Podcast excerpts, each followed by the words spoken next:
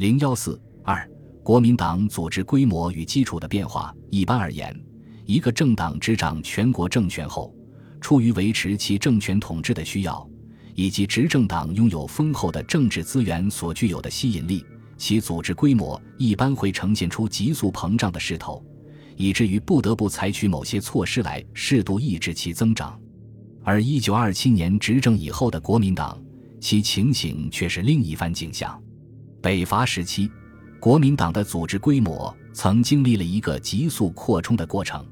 在一九二四年春至一九二七年春的三年间，国民党党员人数大约增长了五倍，即由不到二十万增至一百万，其中国内普通党员约六十万。经过清党，据一九二九年十月的统计。国民党员总数减至六十五万余人，其中国内普通党员不足二十七万。国民党执政后，其组织发展呈现出一个畸形的走势，即军人党员迅速膨胀，而普通党员缓慢增长。一九二九年十月至一九三七年一月，国民党军人党员由三十万增至一百零一万。北伐战争初期，军人党员仅占国民党党员总数的百分之四。至一九三七年一月，这一比例上升到百分之六十一。也就是说，在抗战前夕，几乎三名国民党党员中就有二名是军人。军人党员的膨胀，显示出抗战前国民党组织的军事化倾向。蒋介石非常重视在军队中发展党员。蒋的出发点是想通过增大军人党员在国民党党员中的比例。以军队的严密组织来改造国民党的松弛散漫，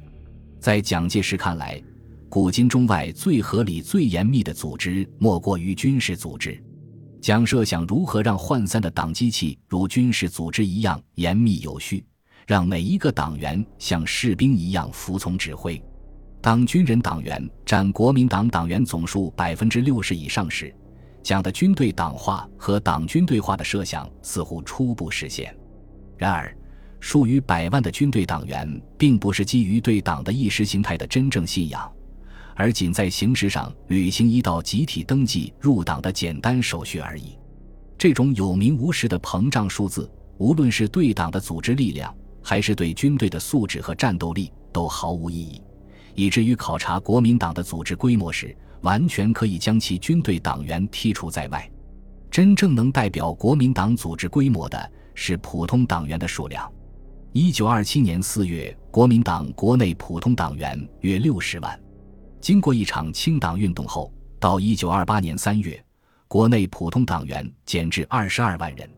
其后，国民党普通党员人数缓慢回升。到一九三七年一月，国内普通党员增至五十二万多人，其中预备党员近十六万，正式党员约三十六万。十年间，仅增加了三十万普通党员，尚未恢复到一九二七年四一二政变前的规模。如果进一步考察国民党党员与全国人口的比例，则更加清楚地显示国民党组织力量的弱小。以一九三五年为例，是年国民党党员与全国人口的比例约为一三百。若将有名无实的军队党员和海外党员排除在外，则这一比例为一九九零，远低于同时期苏联、意大利等一党制国家中党员与人口的比例。作为一个执政党，国民党的组织规模实在太小。北伐时期，国民党的地域基础主要是两广，其次是两湖。据一九二六年十月统计，两广党员占国民党党员总数的近百分之七十，两湖约占百分之十五。这与当时国民党的控制地域和军事政治进程基本上是吻合的。国民党执掌全国政权后，其统治中心由珠江流域移到了长江下游地区，党员的地域布局也发生了较大的变化。但抗战前党员的地域分布与南京政权的地域基础并不完全吻合。据1935年8月的资料显示。江浙两省党员占百分之十六点八，湖南、湖北、江西、安徽、河南、福建六省党员合计占百分之二十七点六，两广党员占百分之三十一点一，其他省区共占百分之二十五点五。据此观之，抗战前南京政权之核心的江浙两省，其党员所占的比例相当低。即使再加上南京中央还有相当控制力的湘、鄂、赣、皖、豫、闽六省，其党员人数合计亦未过国民党党员总额的半数。另外，抗战前与南京中央分庭抗礼的两广，其党员人数虽较北伐时期大减。但仍占国民党党员总数近三分之一。抗战前，国民党显然是一个组织基础非常脆弱的执政党。国民党执政后，为什么没有出现一个急剧扩张其党势的高潮？一九二九年以前，国民党忙于清共和举办党员总登记，在此期间，为了防止反动分子和投机分子混入党内，基本上停止吸收党员。一九二九年三月。国民党三大决定实行预备党员制，三大修订的《中国国民党总章》规定，年龄在十六岁以上，由两名党员介绍，经区分部党员大会通过，并经区党部考察及县市党部核准，方得为预备党员。预备党员受党的训练一年以上，年龄在二十岁以上者，由区党部考察合格，经县市党部审查及省党部核准，方得为正式党员。这是国民党自一九二四年一大实行直接吸收制以来，在党员吸纳机制上的一大调整。预备党员制度从一九二九年底开始在部分省市实施。最初，国民党中央规定各省征求预备党员有一定的期限，一般为二至五个月，并非随时征求。从一九三二年下半年起，国民党中央要求各地党部开始大规模征求党员。改定期征求为随时征求，同时鉴于预备党员制有可能使一部分人因感到手续不便而不愿入党，又先后颁布了免除预备党员程序办法和特许入党办法，规定一部分人可以不经过预备党员程序而直接加入国民党。特许入党和免除预备程序的对象，最初限定为对党国有特殊贡献或牢记者和原为国民党员。而未履行总登记者，其后特许入党和免除预备程序的对象日趋宽泛，乃至免除预备程序直接入党的人数，与经由预备程序晋升为党员的人数几乎不相上下。预备党员制度于一九三八年废止，前后实行不到十年的时间。这一制度仿自俄共，但与俄共相比，国民党的入党条件仍甚宽松。如俄共针对不同阶级的入党对象，规定不同的入党介绍人和预备训练期，而国民党的预备党员制仅在入党程序上多一道手续而已。按理，作为一个掌控丰富政治资源的执政党，在入党限制不严的情况下，其组织规模会急速膨胀，而国民党除有名无实的军人党员与年俱增外，普通党员规模一直处于低幅滞涨状态。一九三二年以后，国民党中央一再训令各省市党部加大征求力度，并按各省市人口和环境规定应征党员数量指标，严持各地方党部加紧努力，不得怠忽。尽管锁定指标不高，但各省市均未能按期如数完成中央下达的征求任务。如规定，江苏、安徽、湖北。湖南、河北、南京、上海、北平等省市各应征三万人，河南、陕西各应征两万人，山东应征四万人，天津应征二点六万人。但直至一九三六年底，上述各省市均未完成指标。抗战前国民党员数量的低幅增长，至少还和以下两个因素紧密相关：一是党组织松弛涣散。二是党与民众相疏离，由于党组织涣散无力，便不能有效地通过各级组织管道，自下而上大规模地吸纳新生力量。如一九三六年国民党中央在给地方党部的训令中指出，各地党部办理党员之征求与晋升手续诸多迟缓，往往申请入党经年，尚未领得预备党证，或预备期满已久，尚未进为正式党员。向地方申请入党者，积年累月尚不能得一预备党证，而党与民众相疏离，则民众对党失去信仰，党对民众失去吸引力，党的组织来源因之枯竭。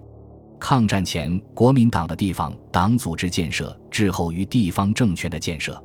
直至南京国民政府建立以后的第六个年头，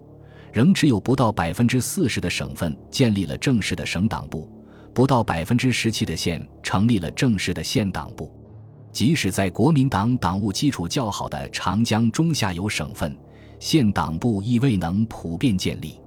据一九三三年底的统计，江浙湘鄂四省分别只有百分之七十三、百分之六十九、百分之五十四、百分之四十二的县正式成立了县级党部。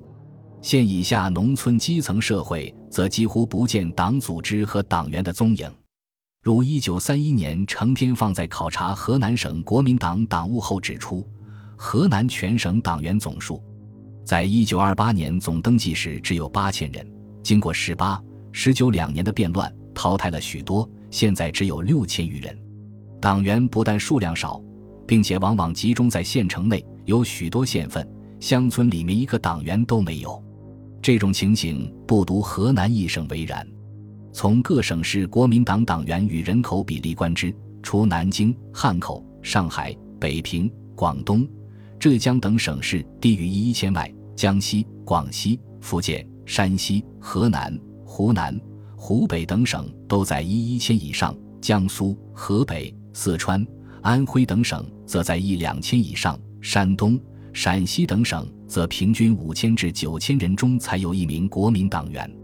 这些为数不多的党员主要集中于城市，只能在城市的上层可以看到，农村中是很难找到党的势力的微弱影响。不但在农民中很难找到党员，并且在一切农民运动负责人员中，在地方自治工作人员中，在农村文化教育负责人员中，以及农村经济建设负责人员中，都不容易看到党的踪迹。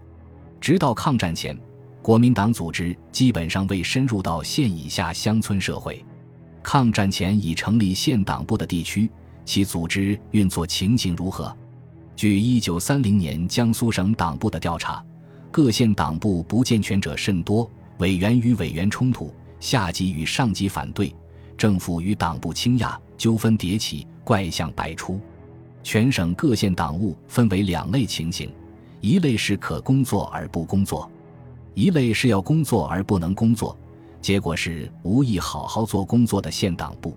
一九三四年一月，国民党中央组织部的工作报告中亦谈到，江苏省不仅省党部派系斗争激烈，各县党务一时起纠纷，党员党籍十分混乱，国民党中央不得不训令江苏各县党部一度停业整治。安徽一些县党部空有招牌，并无实际活动。一九三五年，中央政治学校学生陈少书在安徽实习调查时发现，安徽各县党务以经费关系，许多县份均在紧缩中。县党部只设干事、书记各一人，如当涂县党部干事还不是专职，党部平时无人办公。在那些处于半控制或只在名义上奉国民党征说的边缘省区，国民党的组织基础自然更为空虚。在这些省区，地方实力派抵制和抗拒南京国民党组织力量的扩张和渗透，有的明令禁止国民党党部组织在其控制区域合法存在，有的表面上允许国民党在其省区建立党部组织，而暗地里严加防范，还有的地方实力派利用国民党的招牌发展忠于自己的组织力量，党员数量和地域分布的局限性。以及地方组织基础的脆弱性，均显示出国民党是一个党力十分衰微软弱的执政党。其党务组织形态大致呈现出上层有党、下层无党、城市有党、乡村无党、沿海有党、内地无党的格局。本集播放完毕，感谢您的收听，喜欢请订阅加关注，主页有更多精彩内容。